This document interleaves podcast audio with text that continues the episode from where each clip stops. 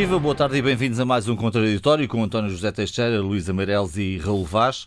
Estamos à beira do abismo, disse António Guterres a propósito da situação do clima. Já ouvimos esta expressão, mesmo que ela tenha assumido outras palavras, mas a ideia é a mesma sobre a situação em que estamos relativamente ao nosso planeta. Estamos em plena cimeira do clima, líderes mundiais eh, com novos compromissos. A União Europeia quer que ser o primeiro bloco a alcançar zero emissões de gases de estufa. Os Estados Unidos reentram nesta, nesta parceria fundamental para o nosso futuro e prometem cortar para metade as emissões de carbono em 10 anos. Mas a China, a Índia e a Rússia, grandes poluidores, apesar de prometerem uh, reduzir o consumo de carvão, não apontam ainda metas. É uma decisão para as nossas vidas, agora que a pandemia parece estar um bocadinho mais calma, António. Esta questão do clima terá efeitos absolutamente incontornáveis.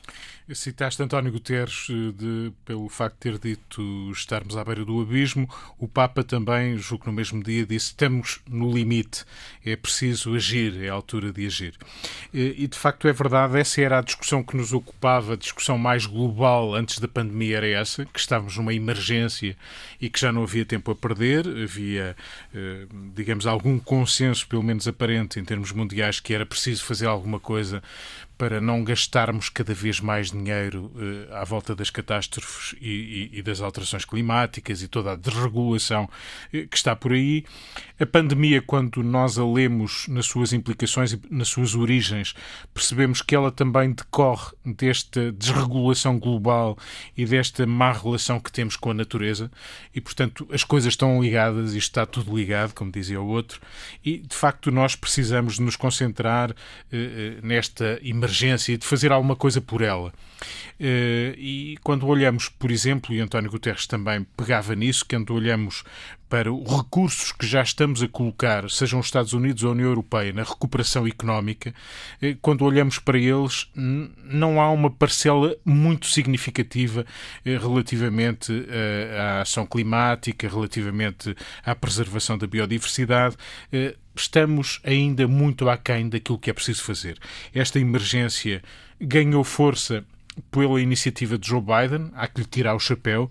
A capa desta semana do Novel Observateur, ou OBS, como agora uh, uh, se diz, uh, é precisamente Joe Biden, esta semana, chamam-lhe o novo Roosevelt, o que diz bem de como tem atuado esta administração, seja em relação à economia e os volumes de dinheiro que foram colocados para, para que ela não tenha efeitos tão nefastos, mas também na iniciativa climática. E honra seja feita. E, e ele põe números, não é? Biden sempre pôs números. Põe números, das vacinas, agora é, também na questão Põe números e, atitude, e tem uma atitude assinalável. Há cinco meses, não foi há cinco anos, há cinco meses os Estados Unidos tinham saído do Acordo de Paris. Pois bem, eh, além do regresso com a eleição de Joe Biden, esta convocatória da Cimeira que eh, suscita a nossa discussão de hoje, esta Cimeira de Líderes sobre o clima eh, e que tem no horizonte depois outras reuniões que vêm aí, esta Cimeira é iniciativa dele, aproveitando o Dia da Terra, tem números, como tu dizes, concretos em termos de metas a observar, sendo certo que são números menos ambiciosos que os da União Europeia. A União Europeia anunciou também há que tirar o chapéu à iniciativa portuguesa que conseguiu um entendimento para que a União Europeia em 2030 tenha reduzido em 55% as emissões eh, dos gases com efeito de estufa. Os Estados Unidos prometem eh, uma redução de de 50%, mas relativamente aos números de 2005, não uhum. relativamente aos números de 1990, que são os números de que parte a União Europeia. Eh, se colocarmos isto na mesma, na mesma uh, meta temporal em relação a 1990, digamos que a redução proposta pelos Estados Unidos anda pelos 40%. Ainda assim, significativa relativamente ao que conhecemos no consulado anterior. Eu lembrei-me, isto enfim dá pano para mangas, mas para não ocupar uh, demasiado tempo, lembrei-me de revisitar as memórias do Obama, que tem aliás um título que remete também para estas matérias, Uma Terra Prometida, e em 2009 já lá vai bastante tempo, na, de Cop na Conferência de Copenhaga. Também se tentava chegar a um acordo, eh, ainda há uns anos do Acordo de Paris, eh, portanto, sete anos antes, e Obama, que tinha dificuldades internas no Senado para também aprovar legislação eh, de, de, em relação às alterações climáticas, surgia em Copenhaga em grande dificuldade, porque o seu exemplo interno não servia muito para contrapor às metas da União Europeia e, e não só. E, ainda assim, levou uma proposta, Hillary Clinton foi a, a grande negociadora, havia uma redução de 17% nos gases de efeito, de efeito, com efeito de estufa, eh, redução de 17% até 2020, já estamos em 2021, e eh, havia que fazer um compromisso com outras potências, nomeadamente eh, a União Europeia, a Índia, a China, também o Brasil, a África do Sul, os países os chamados BRIC, e, e esse entendimento, digamos, tudo se fez para que não fosse possível e que os Estados Unidos saíssem dali como aqueles que não conseguiram que, uh, suscitar esse acordo. Uh, Obama conta com um pormenor delicioso que é ele andou no hotel à procura do primeiro-ministro chinês porque ele tinha desaparecido, digamos assim, do seu radar, dos contactos que o seu gabinete estava a fazer para haver um acordo. Ele estava, em parte incerta, no hotel, a negociar com a Índia, com, uh, com, com o Brasil e com a África do Sul e não se deixava, digamos, contactar pelos americanos. Obama pegou no seu séquito, atravessou o hotel, corredor a corredor, até que encontrou numa sala eh, o primeiro-ministro chinês e os seus pares, numa reunião. Interrompeu a reunião, as seguranças entraram um pouco ali eh, eh, em conflito, mas ele interrompeu a reunião e confrontou-os. Confrontou-os, ou oh, temos um acordo, ou eu vou dizer eh, que vocês são o obstáculo para a existência de um acordo, nós temos uma proposta, já a consertámos com a União Europeia, e foi assim que comprometeu, enfim, as coisas demoraram mais tempo e não foram perfeitas, mas se conseguiu um compromisso na Conferência de Copenhaga que depois encaminhou as coisas para o tal Acordo de Paris. Hum. Luís Amarelos, que, que expectativa tens, que esperança tens em que este seja, que seja um passo definitivo em relação àquilo que precisamos. Porque precisamos, andamos a discutir isto há muito tempo. O António falou que em 1990, 1990 foi o ano em que eh, foi criada eh, foi criado o conceito de pegada ecológica, não é? Já passaram mais de 30 anos. Sim, foi quase o ano em que nascemos, não é? era, bom, era bom, foi, era bom. Foi uma mon... Quero eu dizer que isto foi a uma montanha de tempo. Essa é uma bela pegada. É, era, só para, era só para dizer que, efetivamente, é, foi há muito tempo que nós andamos a discutir e a alertar para estes temas e depois as coisas permanecem na mesma e, pelo contrário, vão aumentando. A nossa pegada ecológica vai aumentando em variadas uh, manifestações.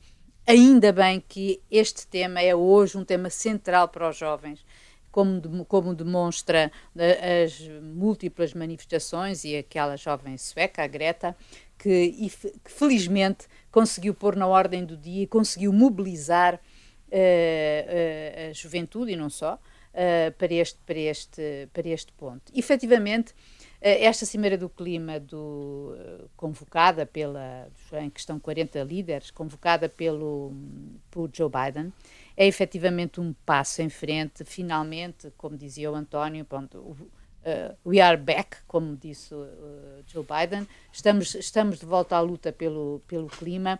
O único problema e as suas promessas que, uh, e os seus compromissos, melhor dizendo, os tais de, de atingir um, de, de, entre 50% a 52% até as emissões de gás até 2030, será tudo bem, será tudo ótimo se isso for cumprido e, sobretudo, se o Congresso ajudar, porque isso implica uh, um, um, enorme, enorme verba, uma enorme quantia uh, uh, de dólares, não é?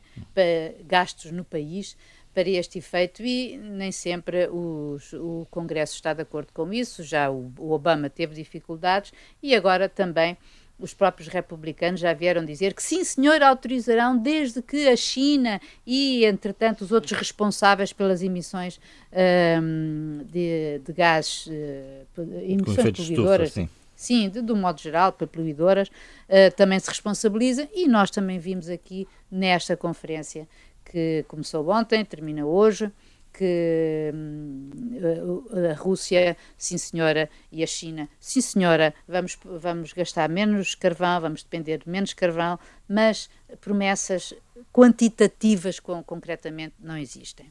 Eu achei particular piada, porque hum, piada, enfim, é uma maneira de dizer, claro. Uh, porque uh, vem sempre à memória a ideia, a, a, a, Amazónia, não é a memória, é a lembrança, a Amazónia é um pulmão verde. E porque Bolsonaro, o Bolsonaro também prometeu alguma coisa nesta conferência e prometeu que ia acabar com o desmatamento da Amazónia até 2030. Se lhe pagassem. Se desmatamento ilegal. Repara, Exato. ele promete Exato. acabar com o desmatamento ilegal até 2030. Ilegal, até 2030. A partir de amanhã. E, exatamente. E eu fui ver. 2030 já, já Ainda há o desmatamento legal, portanto, imaginem. Não, mas espera lá. Só em É 2030. que, é que eu fui ver então quanto é que ela, a Amazónia perde por dia. E os últimos dados são de 2019. E então, hum, vejam só, uh, a Panamazónia, como eles chamam, porque aquilo abrange cinco países, não é? Perdeu 1,7 milhões de hectares da floresta primária em 2019, o que significa três campos de futebol desmatados a cada minuto. Minuto. Portanto, em 34 anos ela perdeu 44 milhões de hectares. A Amazónia no seu todo é gigantesca, não é? São vi eu, 6,8 milhões de quilómetros quadrados, onde vivem 333 milhões de pessoas. Mas, e portanto, isto é. Eu não sei se esta promessa do Bolsonaro uh, epá, uh, uh, vai ter efeito ou não. Eu espero que Bolsonaro não, não tenha uma longa vida política no Brasil, mas tudo, logo se verá. E como dizia uma das responsáveis que falou nesta, nesta, nesta, nesta cimeira, bom, promessas com Bolsonaro, Bolsonaro não é de confiança, promessas em relação à Amazónia terão que ser feitas com organizações da sociedade civil e credíveis. A Amazónia é o, pulmão, é o pulmão verde do planeta, como sabemos, e não é só o desmatamento, não é, é a degradação, e é também os planos da, do Equador e do Peru, Uh, até tem um projeto para extrair petróleo. Por isso é preciso ter mesmo muita atenção. Eu acho que esta cimeira é um, é um bom ponto de partida. No final do ano vamos ter a Cimeira do Clima em Glasgow, a COP26. Esta semana também, como o António disse, foi, conseguimos a lei do clima na Europa, já é, não é nada mal. Uh, já hoje também a Ursula von der Leyen e Guterres falaram no Pacto Ecológico Americano, uh, Africano como uma peça central fundamental para a recuperação do continente africano. E, e finalmente, até hoje, tivemos a reunião dos ministros do Ambiente uh, europeus para falar sobre exatamente a gestão da água, porque nós sabemos como na Europa é preciso preparar também os Estados-membros para fazer face às consequências do, da, das alterações climáticas que nós vemos todos os dias, com estas vagas de calor, de frio, de, de furacões, de trovoadas, de, enfim, uh, de erosão do litoral, dos incêndios, etc. Ou seja, uh, eu estou. tenho alguma esperança, mas uh, também tenho receio de que fique só pela esperança, mas eu acho que quando começa a criar-se esta. Esta vontade entre as pessoas e, sobretudo, das novas gerações, acho que para eles é mesmo é uma luta de sobrevivência é, de todos nós, não é? Raul, a tua opinião sobre esta matéria? Eu, Tens... eu também tenho alguma esperança, mas uh, sabem o que eu penso da raça humana e, portanto, boas intenções está o mundo cheio. De qualquer das formas, deixa-me começar por um por Joe Biden. Uh, que no primeiro dia, no primeiro dia em que foi presidente dos Estados Unidos, voltou a Paris, voltou uhum. ao Acordo de Paris, foi das primeiras declarações. E quem pensava que Joe Biden era um presidente de transição, ele é um presidente de afirmação e isso é evidente, independentemente do que esta iniciativa uh, vier a, uh, a produzir, uh, é uma bela iniciativa. e mostra que, aliás, levou o mené chinês a dizer que o gazeteiro voltou às aulas, ou seja, ele estava a falar dos Estados Unidos e estava a falar, obviamente, estava a falar, obviamente, daquele, destes anos do obscurantismo, daquela personagem que eu tanto rosnei e muita gente rosnou e, portanto, saiu de cena e esperemos que não volte a cena porque uh, há sempre Paris e deve haver sempre Paris uh, nestas, nestas questões e noutras questões. Esta iniciativa é evidente que uh, levou a que algumas reservas do, da China, da Rússia, da Índia fossem, hum, eu diria, prosaicamente ultrapassadas. Xi Jinping aderiu, Vladimir Putin aderiu e isso é um passo em frente. De qualquer das formas, repare-se, há 40 líderes convocados uh, por Joe Biden, uh, há uh, o, o, Papa Francisco, o secretário-geral das Nações Unidas, o português António Guterres, mas eu acho que é fundamental que, obviamente, tem que se começar pelo, pelo mundo industrializado, mas como nas vacinas, como no, no Covid, tem que se olhar para o mundo como um todo. E falta aqui, a Luísa referiu-se a isso, mas falta aqui olhar para a África, olhar para a América Latina, porque enquanto não houver alguma paridade, algum equilíbrio, eh, alguma redução deste fosso entre, as, eh, entre, o primeiro mundo e o mundo que, obviamente, está muito menos desenvolvido, eh, a questão do clima, como outras questões, será absolutamente inultrapassável.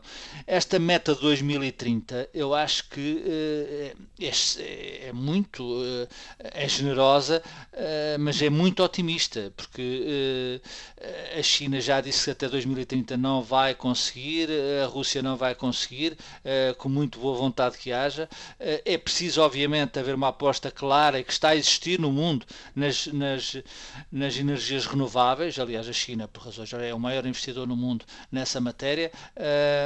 Agora, é evidente que uh, o mundo uh, é feito também, uh, e daí o meu pessimismo tem que ser contrabalançado por lideranças uh, fortes, uh, afirmativas, como a de Joe Biden. Repare-se como o mundo poderia ser diferente, uh, não sei se seria, mas se Al Gore tivesse sido presidente dos Estados Unidos, uhum. naquela, naquela, Que até tinha ganho as eleições. Que até tinha ganho Exa as eleições, exatamente. Parece que ganhou mesmo, não foi? Parece, parece que ganhou mesmo, mas depois houve um tribunal, acho que foi o Tribunal da Flórida, que deu uma golpada à americana uh, uh, e, e Al Gore não foi presidente. Isto foi há, julgo que há 15, 16 anos, ou coisa que o valha, há 16 anos, provavelmente.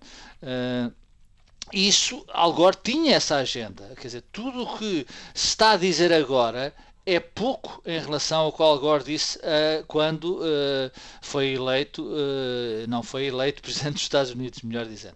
E portanto é, este, é esta, esta minha apreensão e reserva eh, que obviamente pode ser ultrapassada, mas que eu tenho de facto sérias dúvidas, porque uh, Glasgow é no fim do ano, como a Luísa referiu, uh, é uma cimeira da ONU, portanto é uma cimeira com outro peso, digamos, institucional, não sei se terá obviamente a importância desta, mas tem outro peso institucional, e como é que vamos chegar ao fim do ano? É evidente, não vamos chegar com grandes, grandes avanços nesta matéria. De qualquer das formas, é preciso acreditar que a vontade de, de, países como os Estados Unidos, como a União Europeia, de regiões como a União Europeia, uh, a aderência de facto da China e da Rússia, uh, não sei se é verdadeira, se é obviamente apenas uma, uma jogada de, diplomática. Agora, é, é, é, é de saudar esta iniciativa e acreditar com toda a reserva, mas acreditar que até Glasgow, até ao fim do ano, possa-se possa avançar alguma coisa numa questão que é, como Guterres disse, eh, nós estamos a caminhar para o precipício. E se não paramos, é evidente que vamos cair no precipício. Oh, Raul, talvez seja essa a meu, eh, minha razão de alguma esperança, eh, precisamente os custos cada vez mais elevadíssimos. Isto só tem uma marcha atrás, só vamos reverter este caminho quando se perceber que isto nos causa prejuízo Sim. financeiro, económico, social. Exato. E o que estamos a observar para atacar pandemias, para atacar o mar que invade cada vez mais a terra que cria temporais, que devasta eh, territórios, é só perante a emergência é isto. Hum. E só perante este perigo é que eu julgo que é possível travar a situação. Depois, com a mesma esperança, o, o Raul e bem lembrou lembrou Al Gore, eu lembro John Kerry. O que me enche Exato. também de alguma esperança é. Esteve na China é, recentemente. Ora, John Kerry foi o grande obreiro do Acordo de Paris. É, é o homem que, mesmo depois de ter deixado a política ativa, andou mundo fora. Eu ouvi vi-o em Lisboa e o seu discurso era extraordinário e motivador, nomeadamente das novas gerações.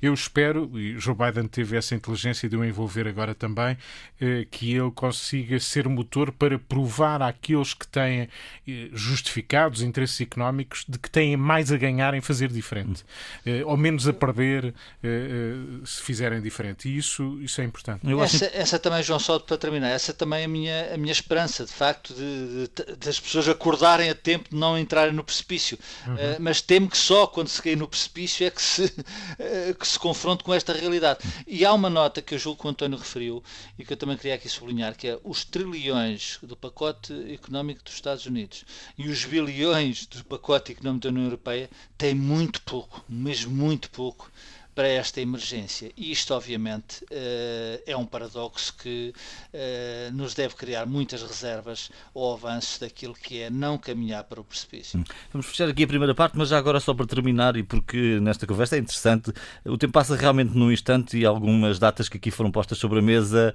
uh, mostram como, como o tempo corre mais rápido do que nós achamos. Na verdade, Raul Gore foi candidato em 2000, portanto já há 2000. 21 anos. Há 21 anos, eu disse 15, 16. Disseste 15. Eh, mas, mas há uma data coincide com essa que ele, por volta de 2006, lançou o vídeo e o livro que se chama Uma Bem, Verdade era Inconveniente. Essa, era essa talvez a minha Sim, referência. mas ele foi candidato há, há, mais de 20 anos já. O tempo passa de facto e é urgente eh, olharmos uh, finalmente de frente e colocar como primeira prioridade este combate ao ataque. E não, cair, e não cair no precipício. Viva, boa tarde de novo e bem-vindos à segunda parte deste contraditório. Bom, e cabe talvez aqui dizer, falámos na cima do clima e da, enfim, da luta que temos pela frente e lançámos agora ao trânsito. Talvez um dia possamos falar do estado das ciclovias a esta hora ou algo assim, e também de, de, quantos carros elétricos estão a circular ou a hidrogênio, enfim, quem sabe. Da mobilidade elétrica. Da mobilidade elétrica. Bom, passamos para outro tema. Um dos temas da semana foi a discussão sobre o enriquecimento ilícito. Parece haver uma maioria suficiente no Parlamento para mudar a lei, que não é assim tão antiga, acolhendo algumas propostas feitas pela Associação Sindical dos Juízes. No fundo, António, queremos maior fiscalização dos eh, sinais de enriquecimento duvidoso. É isso que se pretende? Sim, eh, eu julgo que Marcelo Rebelo de Sousa deu aqui um safanão, um abanão eh, Marcelo tem, tem uma, uma percepção muito arguta daquilo que é o sentimento uh, da sociedade e percebe que nesta altura, com as atenções viradas para uh, o julgamento de Sócrates, para uh, todas as perplexidades que ele tem criado na sociedade portuguesa, que é preciso que a política dê sinais concretos de que percebe eh, que estamos aquém do combate à corrupção que é preciso, sendo certo que esta percepção da corrupção, eh, em termos objetivos, é muito difusa. Eh, se dizermos que hoje há mais corrupção do que havia antes é algo que temos dificuldade em medir. Se hoje está a acontecer o julgamento de um ex-primeiro-ministro por factos graves e, pese embora o número de acusações ter diminuído drasticamente agora na fase de instrução, vamos ver se continuará assim, ainda assim é um ex-primeiro-ministro, ex-líder de um partido que está, que está a ser julgado por factos muito graves, num tempo em que teve maioria absoluta e muito poder. E, e portanto, nesta altura, o sentimento social eh, julgo que é mais exigente em relação a estas matérias, independentemente de elas corresponderem, dessa percepção corresponder objetivamente a mais ou menos corrupção, facto sobre o qual eu tenho, eh, não tenho informação suficiente e julgo que é difícil ter informação suficiente. Isto é cíclico. Eu lembro-me que nos anos 90 do século passado, há muito mais tempo ainda, João, do que aquele. Uh, Al Gore. Em relação ao Al Gore, exatamente. Nos anos 90 criou-se, na época, uma alta autoridade contra a corrupção. Costa Braz. É, uhum. O Coronel Costa Braz era o alto comissário dessa alta autoridade, que depois, não durou muitos anos, foi dissolvida assim um bocadinho, mais ou menos silenciosamente, eh, e enfim, ela teve alguns Olha, poderes... mas só uma nota, deixa-me só dizer-te, foi aí que deu os primeiros passos a nossa atual Ministra da Justiça, Francisca Vantuna. Ela trabalhava nessa, uni... nessa, nessa unidade. Exatamente.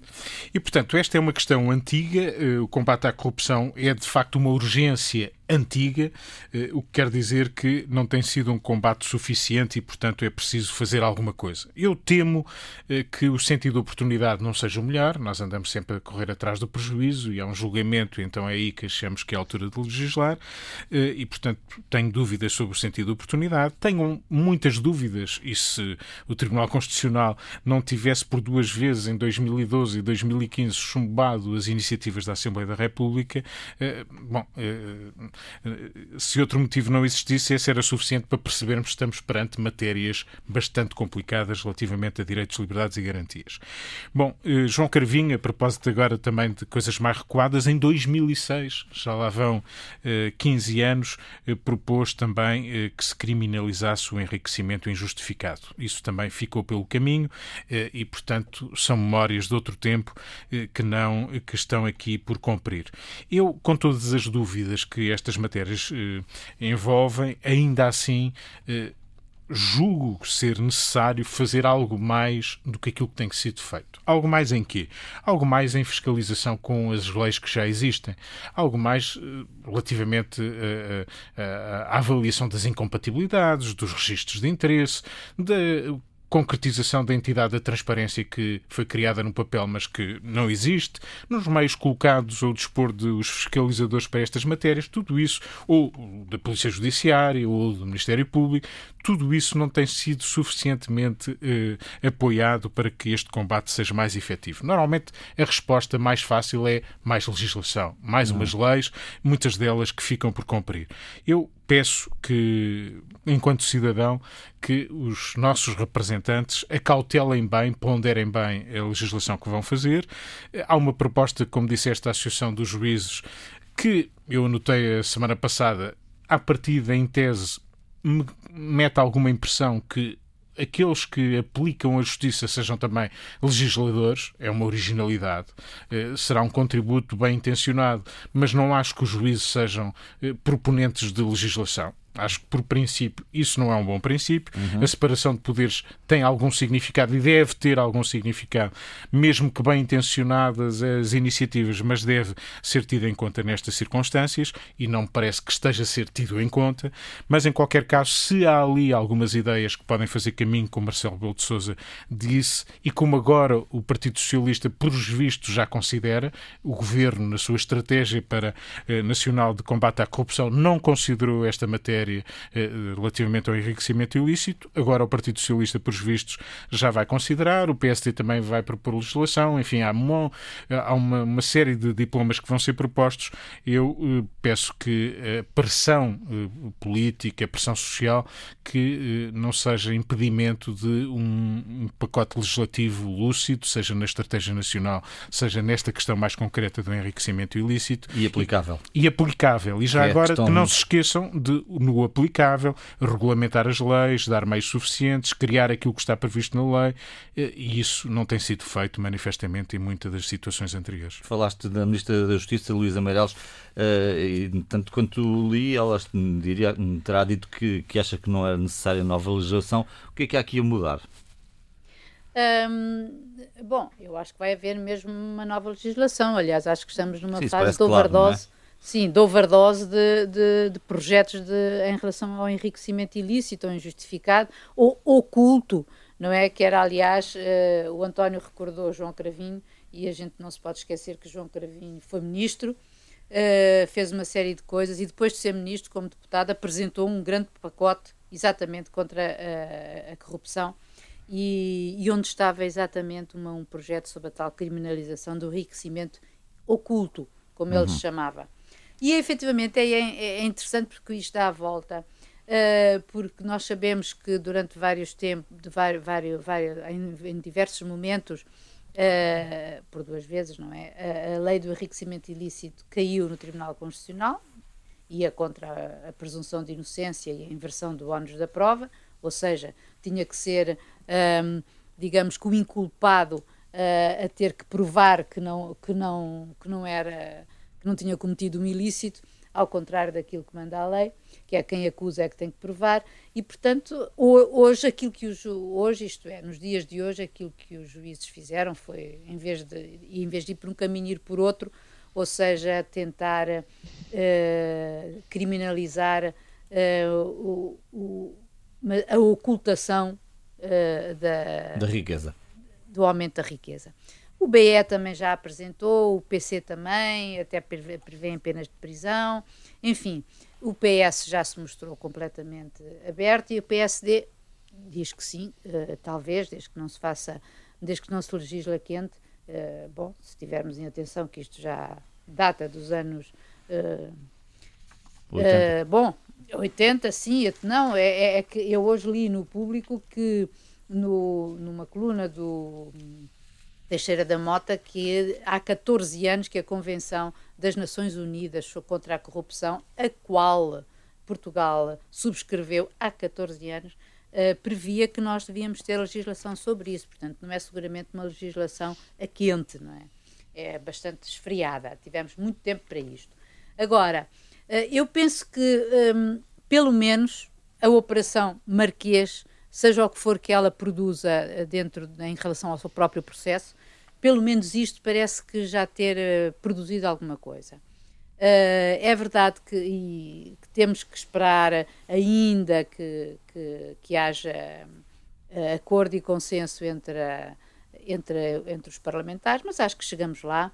Uh, vamos a ver o pacote contra a corrupção do governo. Também penso que vai sair brevemente, vai ser para a semana, creio eu, que vai ser vai ao Conselho de Ministros, sim. Vai ao Conselho de Ministros, portanto, está para breve alguma coisa. Eu, uh, às tantas, já estou, como dizia uh, António Costa, em Andorra, na, na, na, na Cimeira Ibérica. Cimeira desta, sim, desta semana, quando disse que a corrupção não deve ser um fator de divisão, mas um fator de união entre os partidos, ou seja, que se legisle contra ela e que se todos, todos se entendam. E já que agora eh, todos eles querem estar, uh, querem apresentar e sim que se faça uh, e, que, e, que, e, que, se avance, porque é, é, fundamental para as pessoas, para o, para o combate ao populismo, para esta coisa.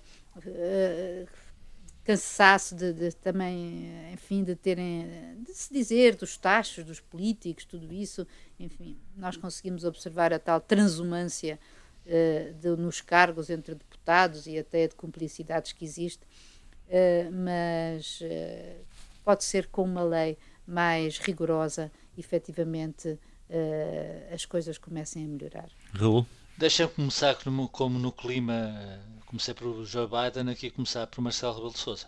Eu não sei se esta conjugação de vontades teria acontecido se o Presidente da República não tivesse, obviamente, vi, uh, pressionado e, a que isto, de facto, alguma coisa venha a mudar. Eu não sei se vai mudar, sinceramente.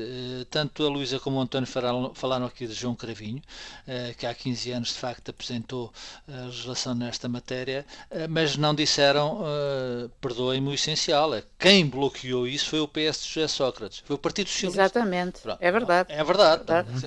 É, é verdade. Sim. Exatamente, portanto o Partido Socialista, uh, aliás, o Partido Socialista tem nesta, nesta matéria uh, algumas bastantes culpas no cartório. quando António José Seguro também quis fazer coisas nesta, nesta, nesta matéria, foi obviamente posto de parte, eh, não só por isso, mas por outras razões também.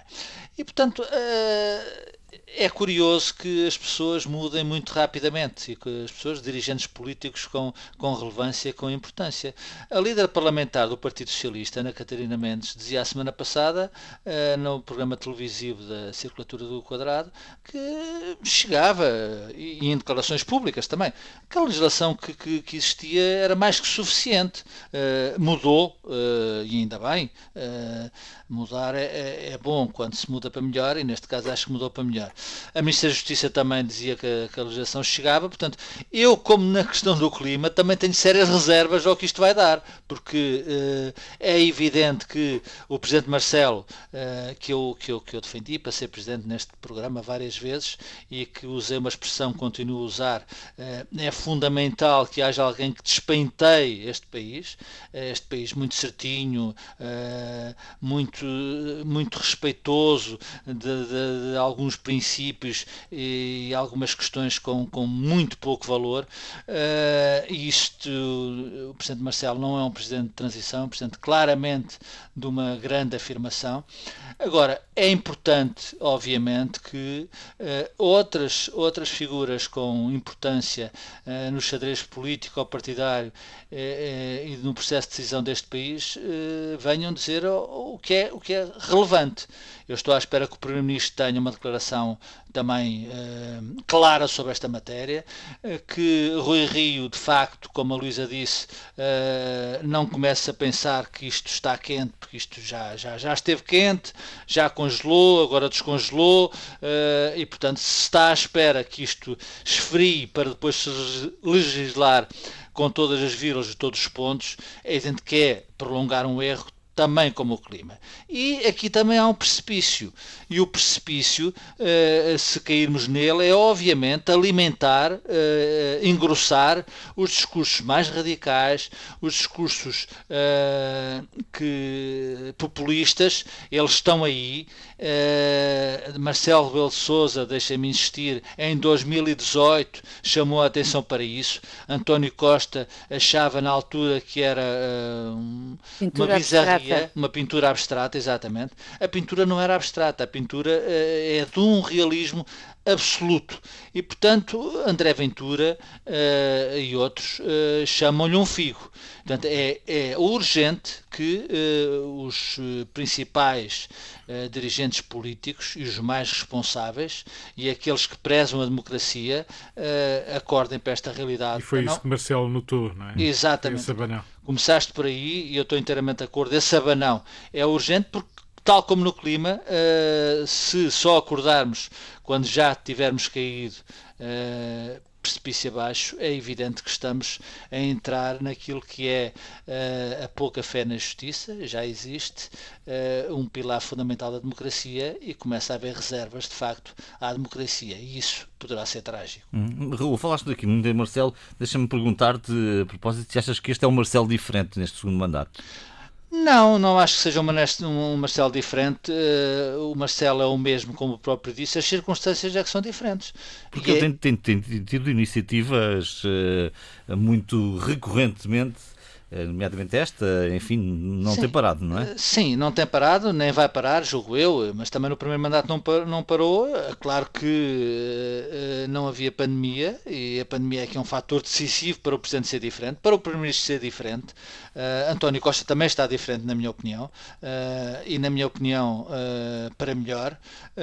e portanto, isso é, é natural. Agora, há um segundo mandato, e também não sejamos ingênuos, nem demasiado generosos com Marcelo Rebelo de Sousa, uh, Marcelo não vai disputar mais nenhuma eleição na sua vida pública. Uhum. E isso também muda as pessoas, como é natural, é a natureza humana a funcionar.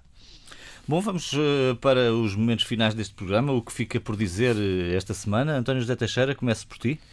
Olha, podíamos ter falado também, e falo agora de forma muito sucinta, na possibilidade que se desenha no horizonte de os verdes alemães poderem eh, ocupar a chancelaria eh, federal nas eleições de setembro. Eh, Porquê é que eu digo isto? Porque a última sondagem conhecida na Alemanha atribui a a candidata que é co-líder do, do Partido Verdes alemã, alemão, que se chama, espero não pronunciar mal o nome dela, Annalena Baerbock. Não é fácil julgo que é, é algo, algo assim.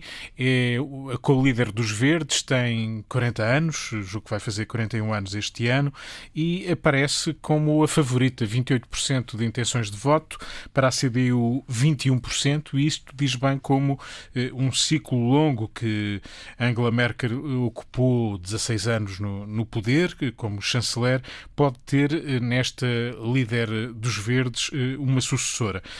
Convém lembrar que os Verdes Verdes têm uma larga experiência já uh, de poder, eles fizeram parte uh, de coligações, digamos, mais à direita e mais à esquerda, têm essa capacidade de diálogo, uh, estiveram, aliás, bastante tempo como parceiros do SPD, ou tempo de Schröder como chanceler alemão, e Nesta altura, no, nos, nos Estados Federados, eles já ocupam 11, ocupam, eh, estão presentes eh, em 11 dos governos federais, dos governos federados eh, alemães. Portanto, pode estar à vista uma, uma, mudança grande. Uma mudança grande, uma outra mulher a suceder a Angela Merkel, mas enfim, ainda é, ainda é cedo. Há aqui, de qualquer modo, sinais interessantes e que também têm a ver com o pano de fundo de que falámos aqui durante o contra contraditório, desde logo pela situação uh, ecológica global, mas também por a necessidade de estabelecer aqui diálogos para uma política diferente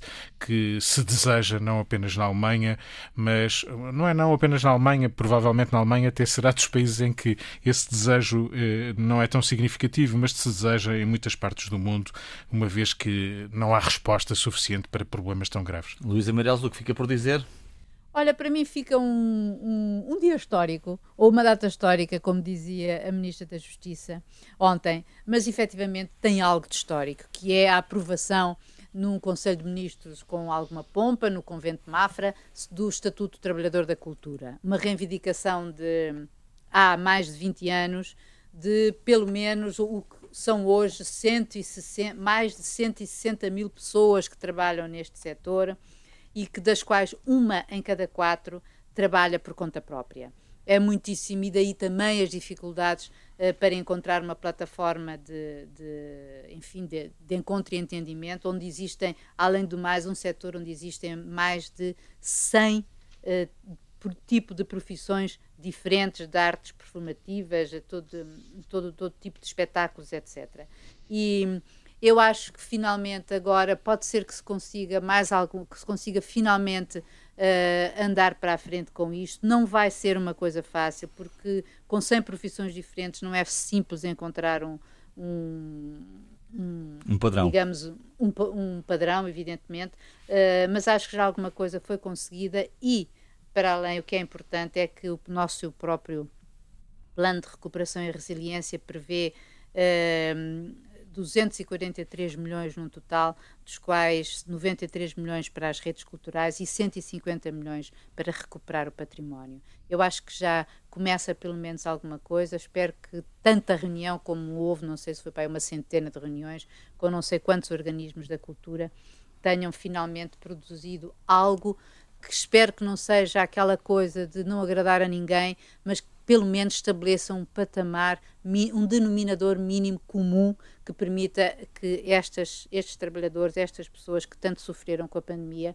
comecem a ter uma vida melhor. Uma semana muito simbólica, porque já podemos começar a ir aos poucos e com cuidado a alguns espetáculos. E finalmente, relevás o que fica por dizer.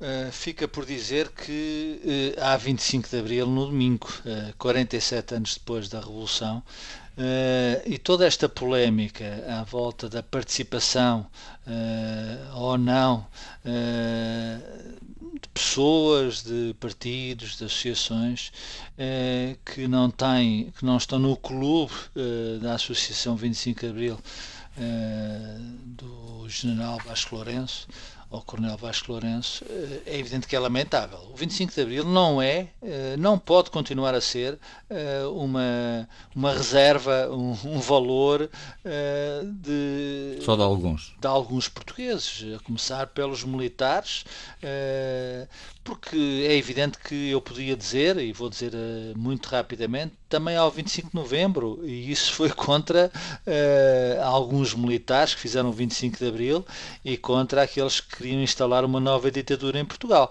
E, portanto, esta, esta, esta polémica com a iniciativa liberal, uh, que obviamente Vasco Lourenço já recuou um bocadinho na caserna, uh, não faz nenhum sentido. É preciso, de uma vez por todas, perdermos preconceitos em relação a quem é dono ou não é dono do 25 de Abril. Somos todos donos do 25 de Abril, felizmente, e isso obviamente não pode ser uh, só, uh, tem que ser partilhado por todos.